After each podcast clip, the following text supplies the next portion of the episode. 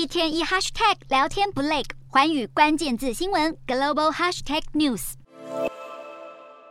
乌克兰总统泽伦斯基身着招牌军绿色长袖运动衫和军靴，凸显他战时总统的身份。美东时间二十一日下午抵达华府白宫，受到美国总统拜登热情迎接，两位领袖肩并肩走进白宫椭圆办公室，展开会谈。泽伦斯基和拜登公开会谈时，并没有说乌克兰语，而是直接用英文表达对战争的看法以及对美国军援的感激。当然，拜登清楚明了，泽伦斯基此次隆重访美，最主要目的就是要向美方寻求更多武器援助，因此也赠送泽伦斯基大礼，承诺将向乌克兰加码提供价值十八点五亿美元（约新台币五百六十七亿元）的额外军援，包括爱国者防空飞弹系统。会谈期间，泽伦斯基颁发给拜登一枚乌克兰十字军功勋章，这枚勋章是一名乌军。海马斯多管火箭系统部队的上尉所授予，拜登承诺将回赠这名上尉一枚伊拉克战争的纪念币。接着，拜登更在会后记者会重申，美国与盟友坚定不移，持续以财政、人道和军事援助支持勇敢的乌克兰人民对抗俄罗斯侵略。白宫行程结束后，泽伦斯基随即前往美国国会大厦，对着全体国会议员发表一场激励演说。每讲到一个段落，台下全体议员都会起身报以热烈的掌声。就在这个令人振奋的时刻，美国副总统贺锦丽。以及众议院议长裴洛西掀开一面前线乌军战士签名的乌克兰国旗，赞扬守军的英勇奋战。美国众议院议长裴洛西大赞泽伦斯基领导乌克兰人抵御外敌，甚至将他比喻为英国前首相丘吉尔。